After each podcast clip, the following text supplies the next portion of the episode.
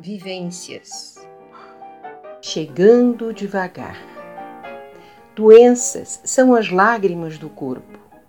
Cuide do emocional. Tenha controle da mente, ligado ao espiritual.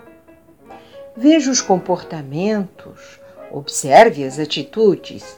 É preciso muita mudança, depurando as virtudes. Tudo está dentro de nós tenha consciência.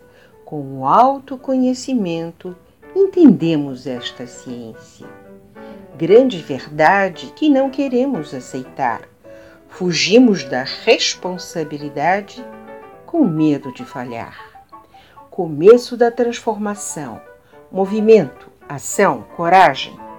E muito lentamente tiramos a velha roupagem descascando a cebola sem vergonha da indecência. E assim chegamos à verdadeira essência.